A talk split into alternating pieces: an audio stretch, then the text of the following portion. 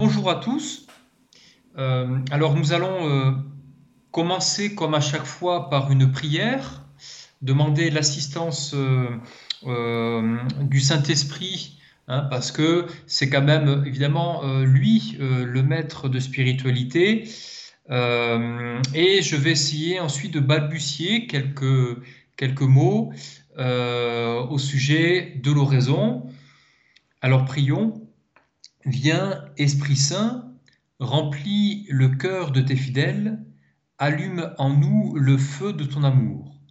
Envoie ton Esprit, Seigneur, et tout sera créé, et tu renouvelleras la face de la terre. Prions. Par l'illumination du Saint-Esprit, tu as instruit le cœur de tes fidèles.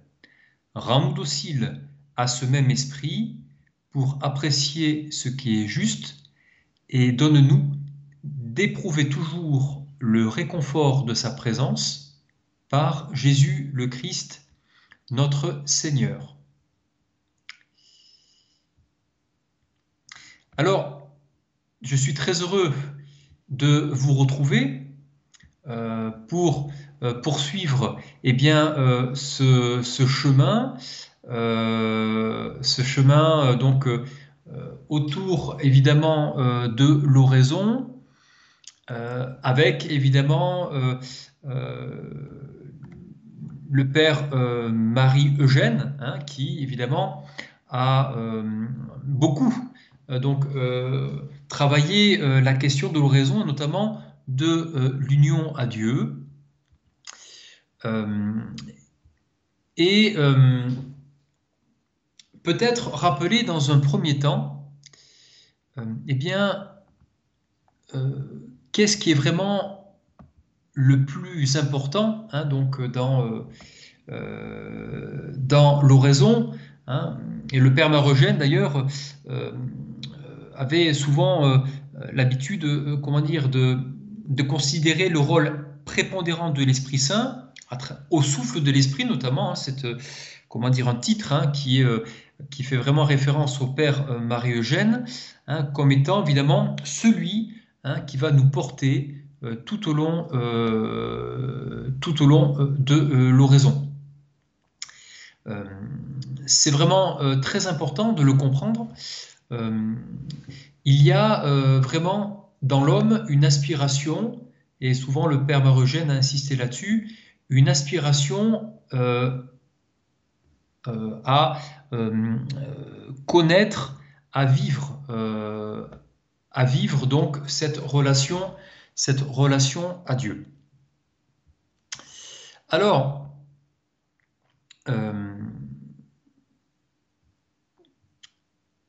on pourrait dire, pour reprendre euh, une citation euh, donc, du père Charles Niqueux, au sujet par exemple du don de soi, le don de soi, dans l'oraison, qui est important évidemment, le don de soi sera d'autant plus parfait qu'il portera sur les biens les plus spirituels et les plus personnels que sont les facultés intellectuelles et la liberté.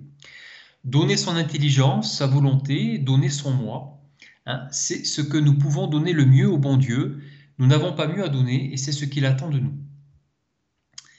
Vraiment, le don de soi euh, qui euh, est euh, une exigence hein, dans l'oraison. Euh, pour vivre euh, justement euh, cette, cette relation. et le père Marogène avait souvent aussi l'habitude de dire ceci, je cite, Nous contemplons la beauté de Dieu et par cette contemplation, nous sommes transformés de clarté en clarté jusqu'à la ressemblance du Verbe de Dieu lui-même. Voilà, ça c'est une citation du Père Marie-Eugène dans l'activité de Dieu dans la prière. Hein, donc, pour résumer, euh, ce que je viens d'aborder sur l'oraison, eh bien, le don de soi euh, est, euh, est un, aspect très important pour entrer justement dans cette contemplation qui va nous transformer. Alors, je vous propose maintenant eh bien, euh, d'aller un petit peu euh, à l'essentiel. Alors, tout d'abord, euh, il faut considérer une chose extrêmement importante, me semble-t-il, sur la pratique de l'oraison, la raison pour laquelle nous faisons, nous pratiquons l'oraison. Et là, il faut reprendre la tradition catholique de l'Église et comprendre quel est le but de la vie chrétienne. Si on ne comprend pas, me semble-t-il, quel est le but ultime de la vie chrétienne, si on se trompe, toute notre vie de prière euh, s'enverra malheureusement euh, donc euh, comment dire il y aura donc des, des, conséquences néfastes sur notre vie spirituelle. Alors, quel est le but ultime vraiment de la vie chrétienne? Alors, je vous lis le passage du catéchisme de l'Église catholique au numéro 460. Le Verbe s'est fait chair pour nous rendre participants de la nature divine. Ça, euh, le catéchisme reprend euh, la deuxième épître de Pierre. Car telle est la raison pour laquelle le Verbe s'est fait homme et le Fils de Dieu, Fils de l'homme.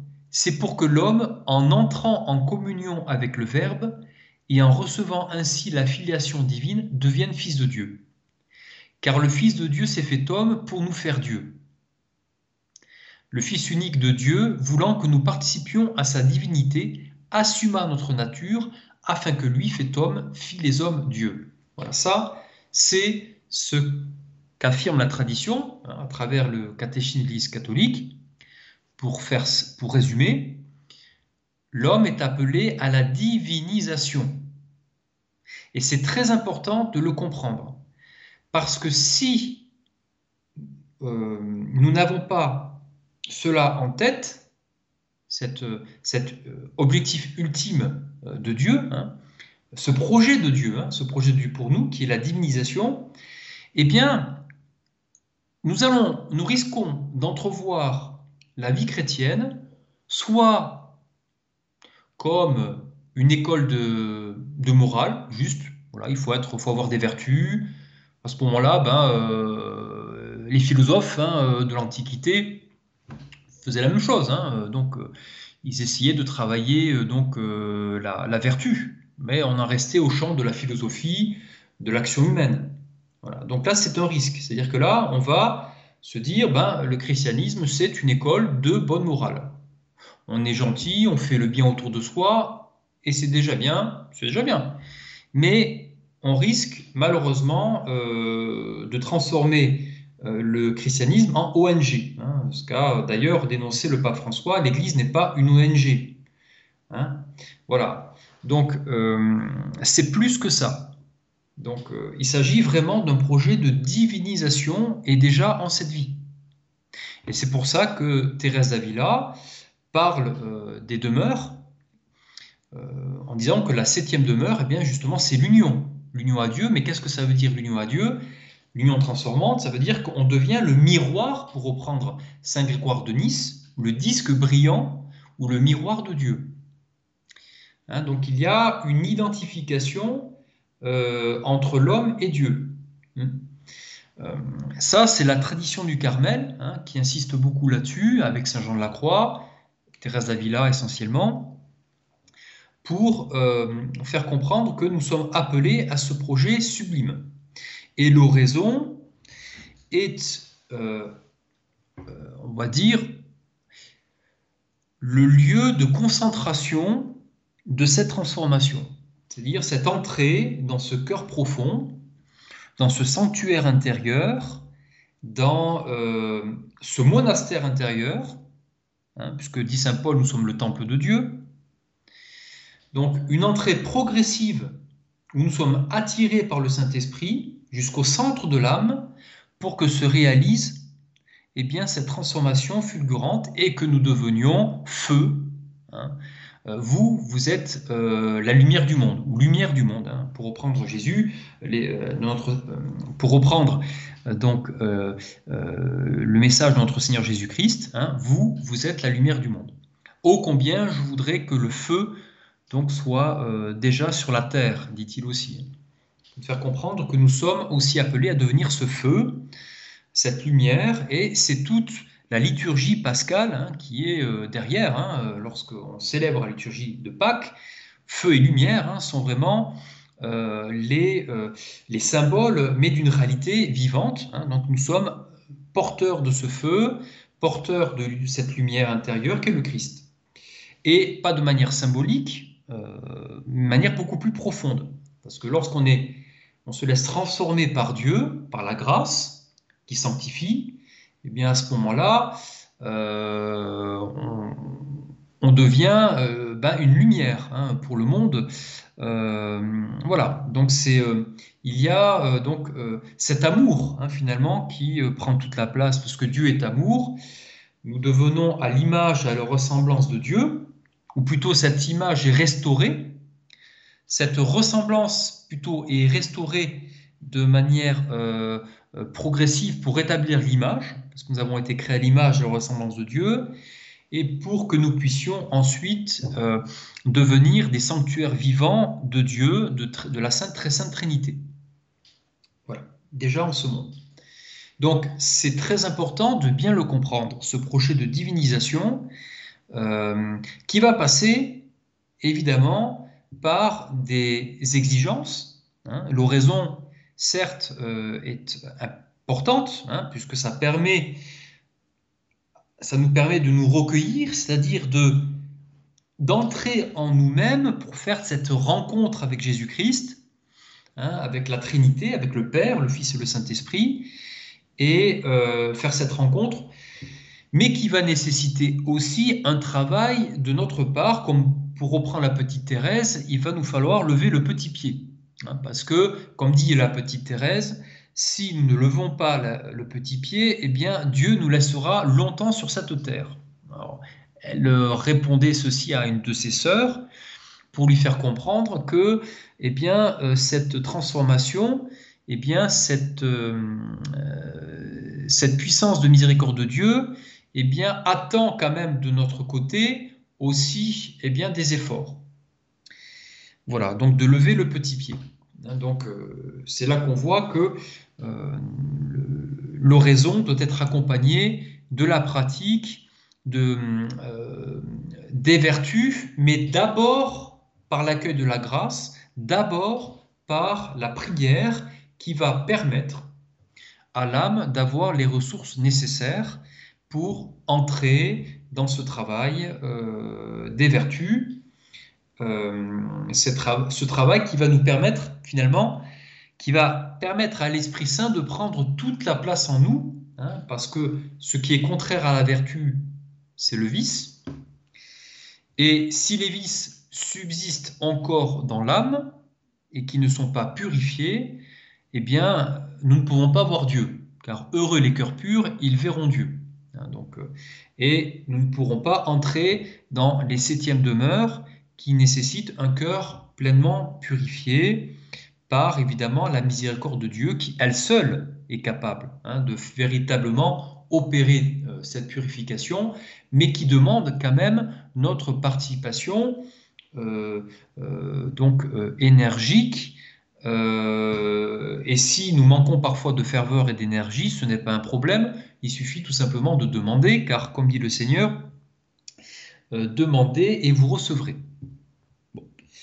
Alors, c'est extrêmement important, encore une fois, de bien comprendre que nous sommes appelés à cette magnifique transformation Thérèse Avila euh, parle de ce, cette chenille appelée à être transformée en papillon. Hein. Donc euh, le papillon, eh ben, c'est euh, papillon, il s'élève dans le ciel. Hein. c'est-à-dire qu'il dépasse. Évidemment, il, ne se laisse pas, on va dire, attacher hein, par les choses terrestres, bassement terrestres. voilà, c'est une très belle image qui nous montre ô combien nous sommes appelés à une vie céleste. Euh, une vie céleste euh, à travers cette purification du cœur hein, euh, par la grâce et par notre participation active pour se laisser de plus en plus attirer vers le centre profond de notre âme, vers notre cœur profond au sein de ce monastère intérieur hein, que nous avons. Et ceci, encore une fois, est très important. Hein, je le répète, sinon nous allons considérer le christianisme comme simplement euh, un lieu où il faut être gentil avec tout le monde, etc. Euh, voilà, et puis, euh, et puis voilà, si on, fait le bien autour de soi, ce qui est déjà pas mal, hein, je, ne le, je pense qu'il ne faut pas le négliger, pas du tout. Mais si on s'en tient qu'à ça, bon, à ce moment-là, il ne faut pas s'étonner que les personnes se dirigent vers d'autres traditions telles que le bouddhisme ou l'hindouisme qui prônent une forme de transcendance. Hein, c'est peut-être que nous, chrétiens, interrogeons-nous peut-être, est-ce qu'on leur parle véritablement de transcendance ou est-ce qu'on leur parle à nos contemporains euh, d'une école de bonne morale euh, où euh, il faut être, comment dire, vraiment bien gentil, etc.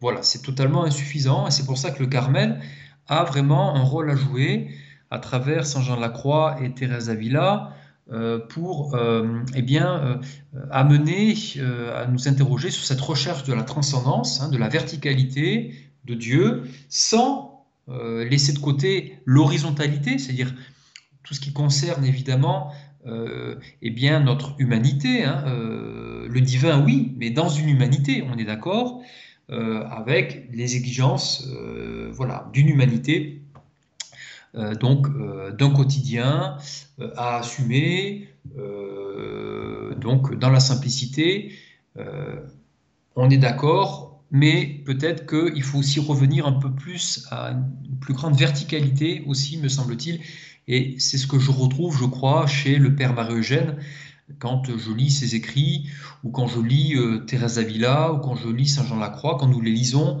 nous avons quand même le sentiment, la sensation d'une verticalité comment dire, presque, euh, qui nous donne envie finalement de les suivre. Euh, euh, voilà.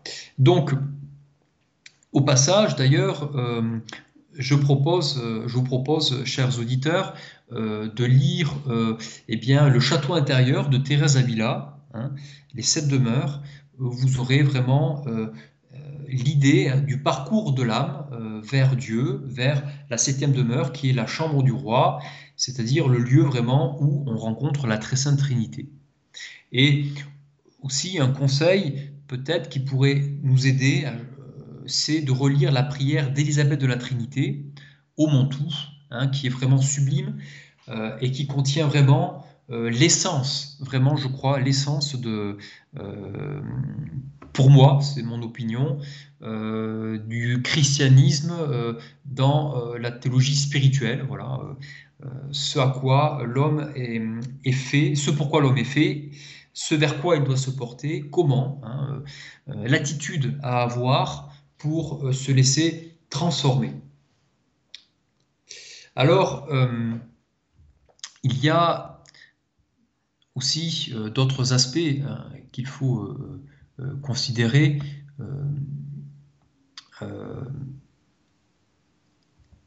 sur la question notamment euh, du travail euh, de la, ce qu'on appelle la mortification. Alors, qu'est-ce que c'est que la mortification? Attention, ne pas avoir, ne pas voir derrière ce mot une approche euh, doloriste. Hein, c'est pas du tout ça. La mortification, c'est supprimer ce qui empêche une pleine vitalité.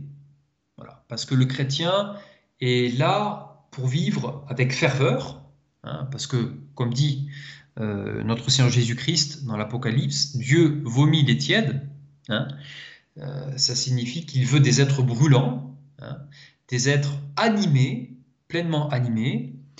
Et la mortification, à quoi sert-elle? Elle sert à, on va dire, à euh, enlever ce qui empêcherait cette puissance de vie, donc de se manifester à travers nous, à travers chaque chrétien. Voilà, donc la mortification a pour but une, euh, plénitude de vie, une plénitude de vitalité, une plénitude de grâce. Vraiment, laisser euh, la grâce envahir totalement euh, notre organisme spirituel pour nous rendre, évidemment, pour porter beaucoup de fruits. Alors, pour reprendre certains auteurs spirituels, une citation, que je lis pour un laïc vivant dans le monde et menant une vie euh, dans le monde, il faut, par la mortification, arriver à se détacher de cette vie tout en la menant absolument comme avant. Une chose à laquelle il faut surtout prendre garde, c'est que c'est nous-mêmes que nous devons mortifier et pas les autres. Tout doit rester de même tout en ayant un autre mobile, l'amour des autres, qui doit être en nous le reflet de l'amour de Dieu. Voilà. Donc, euh, fin de citation. Alors ça, c'est très intéressant. Hein. Euh, d'abord parce que, effectivement, il s'agit de se laisser détacher euh, des, de, l'esprit mondain, hein, donc sans que quelque part ça vienne sans que les autres aient l'impression que nous les mortifions. Hein. donc, d'abord, penser à sa propre conversion avant celle des autres. Ça, c'est très important. Et ensuite, une autre, euh, un autre passage de la citation qui est, euh, qui est euh, me semble-t-il, pertinent. Je relis L'amour des autres, qui doit être en nous le reflet de l'amour de Dieu. Qui doit être en nous le reflet de l'amour de Dieu. Cette citation est très belle parce qu'elle montre que lorsque nous posons des actes de charité, nous laissons Dieu lui-même agir en nous. Car, pour reprendre euh, Saint Grégoire de Nice, nous sommes appelés à devenir le miroir ou le disque brillant de Dieu. Hein. Euh, donc c'est par mode de ressemblance, étant transformé de plus en plus à l'image et ressemblance de Dieu, et eh bien que Dieu opère dans le chrétien transformé ses propres œuvres. Hein, on retrouve un petit peu ça euh, quand le Seigneur Jésus dit euh, Mon Père accomplit ses propres œuvres en moi. Et Jésus nous dit ça pour nous montrer quelque, quelque part que nous sommes appelés nous aussi à laisser Dieu agir, produire ses propres œuvres en nous, hein, en devenant euh, totalement transparent à l'action de Dieu. Hein, donc transparent à l'action de Dieu. Donc laisser Dieu agir à travers nous. Euh, euh, réellement, vraiment réellement. Ce ne sont pas que des images, hein, c'est vraiment, il y a véritablement une réalité hein, euh, derrière ça. Je peux prendre l'exemple, par exemple, des saints comme Mère Teresa, qui avait une charité extrêmement débordante, incroyable, héroïque, mais pour que ça soit héroïque, il faut bien que ce soit Dieu lui-même qui s'en charge. Car l'héroïcité n'appartient qu'à Dieu. Euh, donc c'est parce que l'âme est totalement transparente à l'action divine que les œuvres deviennent héroïques, parce que c'est Dieu lui-même qui les accomplit. Et donc, c'est à ça que nous sommes appelés, hein, être le reflet de l'amour de Dieu autour de nous. Alors, je poursuis cette citation. C'est dans la vie de tous les jours qu'il faut essayer de monter vers Dieu. Et pas en ne faisant rien et en attendant qu'il nous appelle au martyr. C'est. Voilà. Bon, un petit peu d'humour. Hein. donc, il y a encore une fois euh, une coopération hein, euh, donc, euh, de, de l'âme pour vivre cette aventure spirituelle. Et donc, l'oraison va concentrer, je vois, on peut voir l'oraison comme un concentrateur. C'est-à-dire, l'oraison va concentrer euh, nos énergies intérieures euh, pour, comment dire, euh, nous amener à une ferveur de plus en plus donc, intense une ferveur qui va d'abord se porter surtout sur la volonté, avant de se porter sur la sensibilité.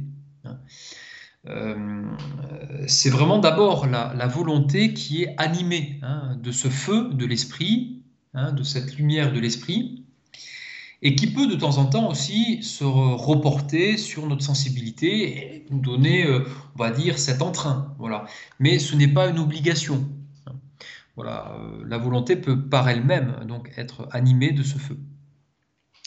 Et donc l'oraison agit comme un, concentrateur où les, où l'âme, où l'être entier est comme petit à petit unifié. Il y a une unification de l'être qui s'opère par l'oraison. Évidemment, il faut qu'à côté de ça, il y ait la pratique sacramentelle, hein, euh, donc l'Eucharistie, hein, où euh, Dieu vient lui-même dans ce temple, dans ce monastère intérieur, pour nous transformer, hein, euh, parce que nous communions au Dieu vivant, à la très sainte Trinité, qui descend en nous et qui nous transforme intérieurement, moyennant évidemment notre, notre ouverture du cœur. voilà. Euh, plus notre cœur est ouvert et plus évidemment euh, Dieu peut nous transformer en nous, euh, en, nous-mêmes. Et évidemment la confession, hein, parfois le sacrement des malades, etc. Donc tous les sacrements qui viennent, qui sont importants.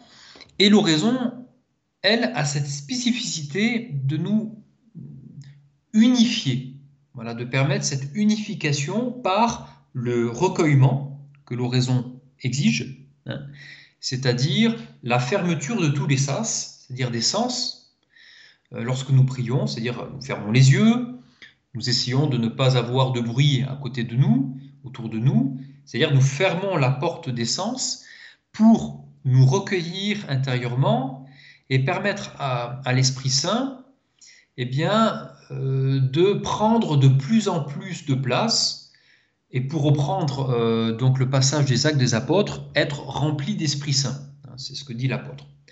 C'est-à-dire laisser l'Esprit Saint euh, prendre de plus en plus de place dans ce sanctuaire intérieur, pour allumer quelque part tous les candélabres euh, intérieurs, chaque flamme, donc pour donner une image, hein, qui s'allume, hein, les sept dons du Saint-Esprit, qui s'allument en prenant soin de ne pas éteindre l'esprit, hein, mais en tenant notre cœur éveillé et nos lampes allumées, de manière à ce que dans ce monastère intérieur, pour prendre un petit peu l'image des images orientales, eh bien, euh, ce monastère soit toujours éclairé par la lumière du Saint-Esprit et qui puisse se diffuser tout autour de nous euh, et puisse nous porter à poser des œuvres de charité, à témoigner de notre foi, remplie d'espérance et aussi en veillant à ne pas nous laisser tromper par les fausses doctrines qui malheureusement euh, parfois nous entourent et, euh, que l'esprit hein, nous permet justement de déjouer. Hein, donc, parce que il faut aussi être clair, une doctrine, droite est extrêmement importante. Les pères de l'Église insistent beaucoup là-dessus, hein, sur la doctrine droite en faisant attention de ne pas tomber dans une forme de subjectivisme, euh, euh, donc où euh, voilà, parfois on, vient donc introduire des notions donc hétérodoxes, donc avec donc la doctrine catholique. Donc attention aussi à vraiment garder euh, donc la doctrine euh, donc de, l'Église. Hein, euh, le catéchisme, le catéchisme de l'Église catholique est une merveille. Hein, donc elle vraiment, elle condense évidemment toute la foi et nous permet de ne pas errer, hein, donc ne pas nous laisser tromper par l'esprit du mensonge. c'est-à-dire ben, Satan, qui est un esprit trompeur, donc, et qui nous trompe dans les domaines de la foi, pour ensuite nous porter euh, donc à des erreurs euh, et nous empêcher et empêcher l'Esprit Saint, l'esprit de vérité et l'esprit d'amour, mais esprit de vérité, hein, de prendre évidemment toute euh, la place en nous. Donc il y a une veille aussi et l'oraison hein, permet à l'âme de s'affiner et de ne pas tomber dans les pièges. Hein. Une âme d'oraison est une âme mieux, armée pour se défendre contre les sophismes. Hein, donc parce que euh, euh, l'oraison euh, eh bien, nous permet de garder donc nos lampes allumées hein, donc, et, et, nous donne donc évidemment donc les armes hein, par le recueillement par l'esprit de veille, nous permet justement de ne pas nous laisser aussi facilement tromper par l'adversaire ou par les sophismes que nous pouvons rencontrer autour de nous, etc. Bon, essayons d'approfondir un peu les choses. L'oraison est donc une relation d'amour hein, où on s'entretient souvent seul à seul avec celui dont on se sait aimer, c'est-à-dire notre Dieu, notre Père, euh, notre Seigneur Jésus-Christ, le Saint-Esprit, notre Dieu, euh, notre Dieu unique en trois personnes, et qui donc euh, nous permet d'entrer, de maintenir une relation, une qualité de présence. Et pratiquer une demi-heure d'oraison par jour, c'est petit à petit nous aider à favoriser une prière continuelle, c'est-à-dire une attention portée à Dieu dans notre quotidien. Hein? une âme qui fait 30 minutes d'oraison tous les matins, et je vous invite d'ailleurs à participer à des écoles d'oraison carmélitaine, hein, pour ceux qui veulent découvrir euh, l'oraison. Hein? Euh, voilà, je referme la parenthèse.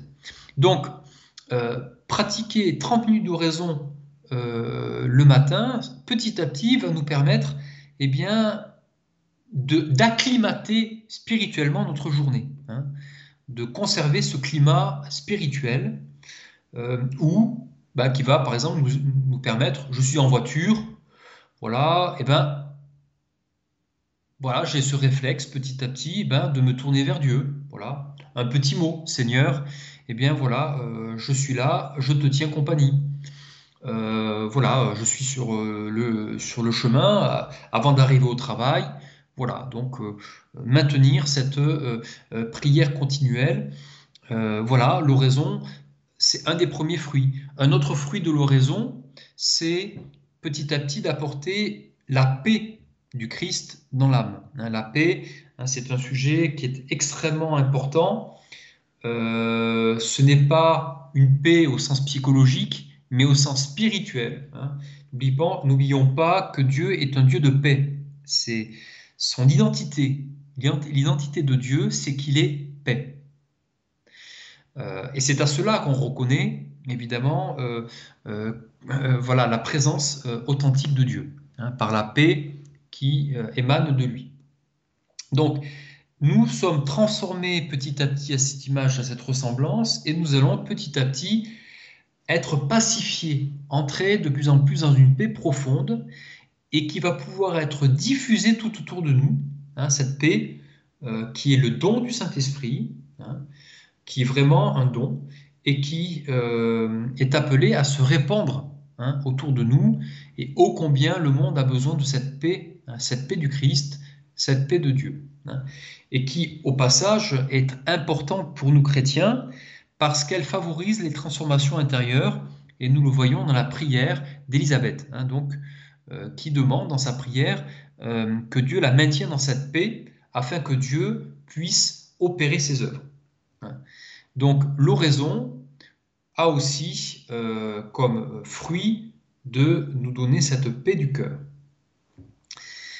Alors voilà, euh, on pourrait citer d'autres fruits hein, que l'oraison euh, donne à l'âme, bah, évidemment la charité, hein, donc la charité qui est une vertu théologale, qui est un don, hein, et qui est donc une véritable œuvre de Dieu opérée en nous, euh, euh, et qui n'est pas euh, par nos propres forces. La véritable charité ne s'opère pas par nos capacités. C'est vraiment un don, une vertu infuse, un don de Dieu qui nous est donné et que l'oraison permet évidemment d'accueillir pour que nous puissions ensuite la donner autour de nous. Et je vous propose eh bien, un chant avant de reprendre. Merci beaucoup.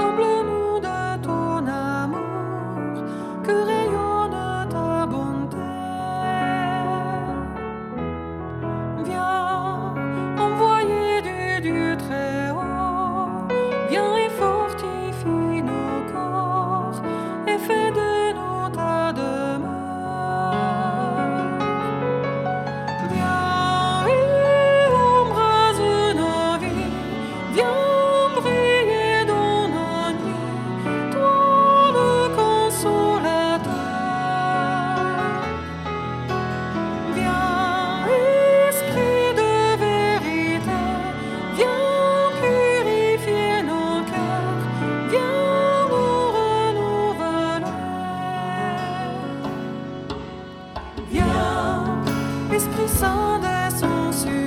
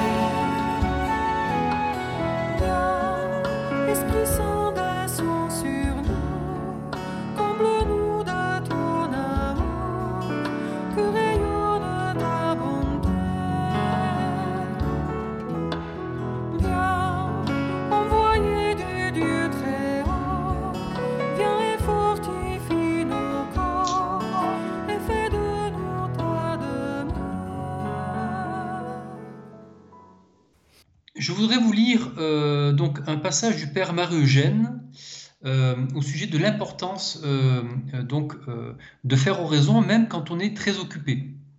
Je cite L'expérience, dit le Père Marie-Eugène, l'expérience prouve qu'il y a des gens très occupés qui font oraison. On dit que Saint François Borgia, un des premiers généraux de la Compagnie de Jésus, à partir du jour, du jour où il fut général, augmenta son temps d'oraison au lieu de trois heures, il en fit six. On ne voit euh, surtout pas ceci. L'oraison, quand on l'insère dans la vie, apporte un élément d'équilibre. On, dit souvent, Saint François de Sales en particulier le dit, que les contemplatifs agissent beaucoup plus vite parce que l'oraison permet un temps de repos, de relaxation et affine leurs facultés, les perfectionne même au point de vue humain. Le temps qui semble perdu dans l'oraison est retrouvé par l'intensité du travail que l'on fournit. Fin de citation du Père Marie-Eugène.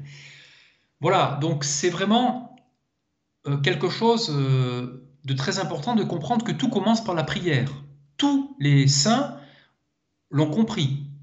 Euh, c'est vraiment la prière, la contemplation qui est le moteur de la vie spirituelle.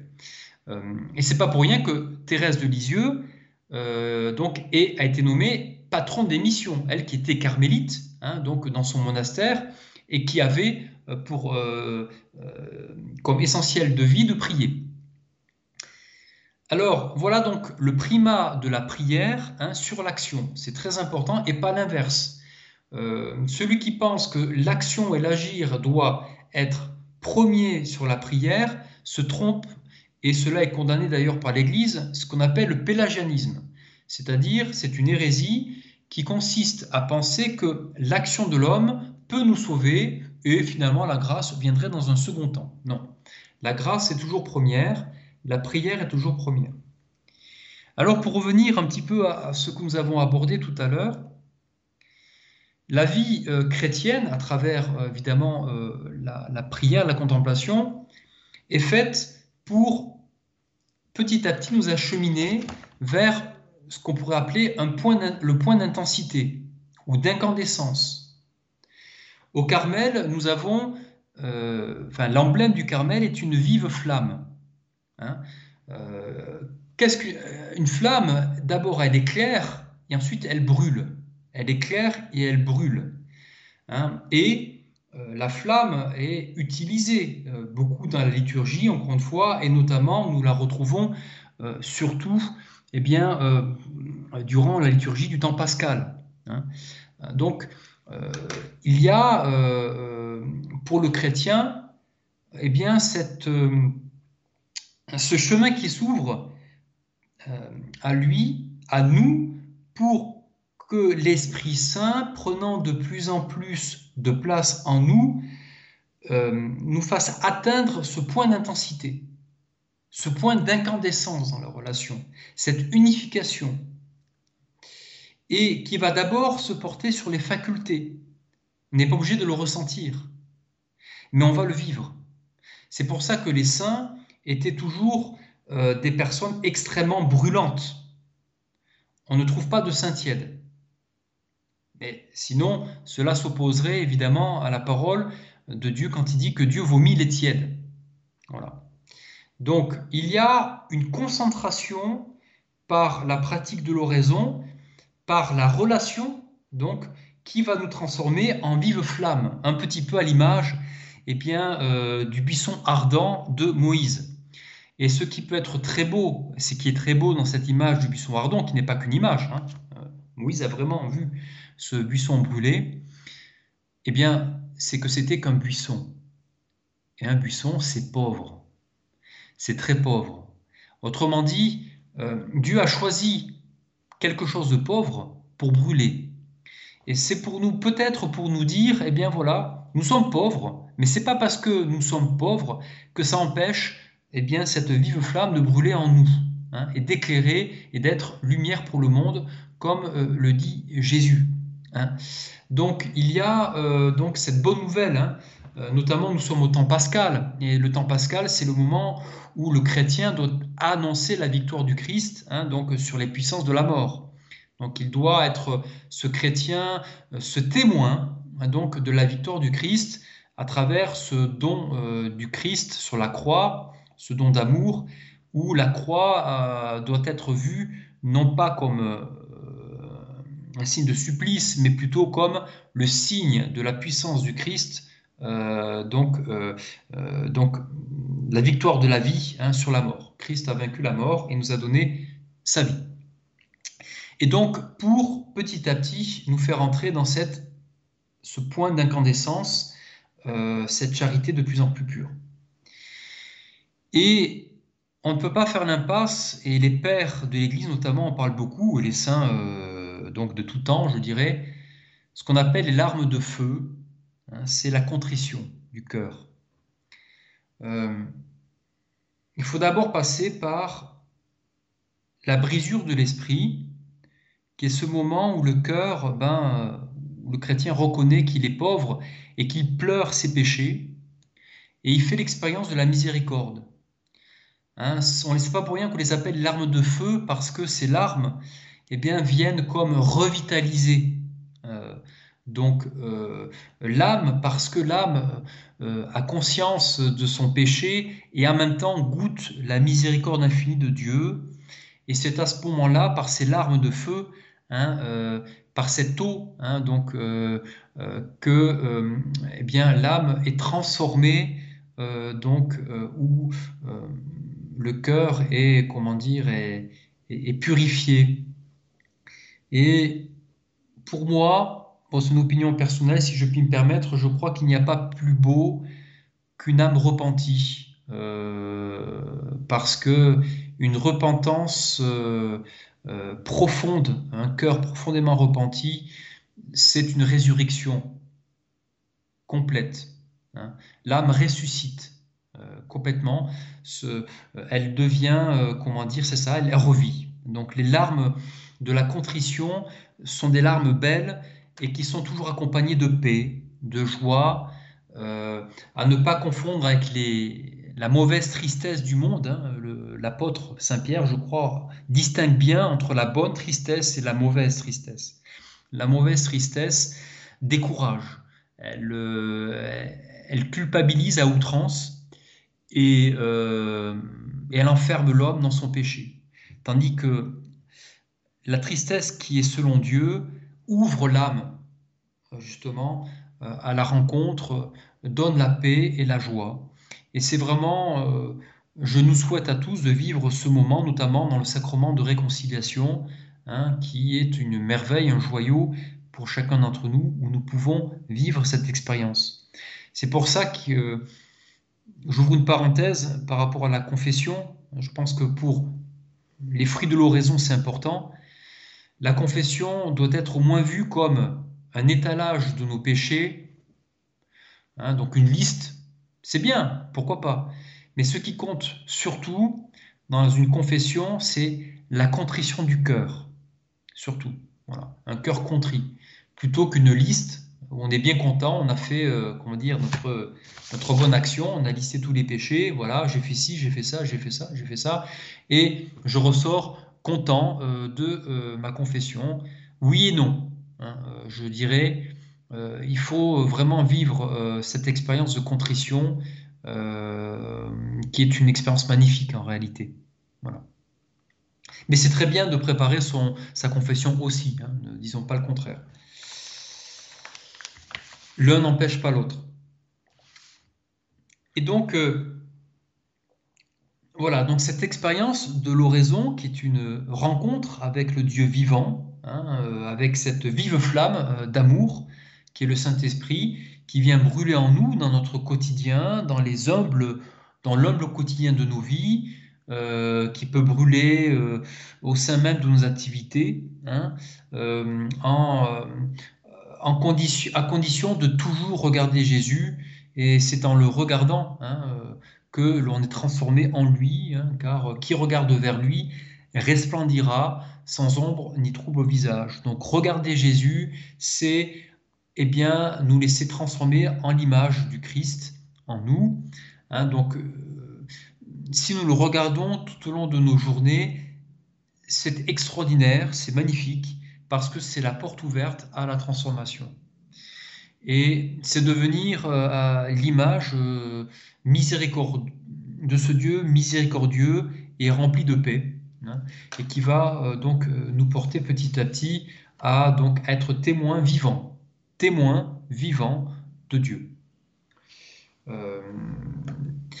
alors, eh bien, l'oraison pratiquer une demi-heure par jour, en commençant progressivement par 5 minutes, 10 minutes, un quart d'heure, en, euh, étant accompagné par euh, un accompagnateur spirituel qui pourra d'ailleurs aider dans ce cheminement, en participant, à des écoles d'oraison, hein, c'est-à-dire des lieux où on chemine ensemble, en groupe, pour découvrir Hein, évidemment, euh, euh, petit à petit, ou entrevoir euh, une part du mystère de la prière, hein, de cette rencontre avec Dieu.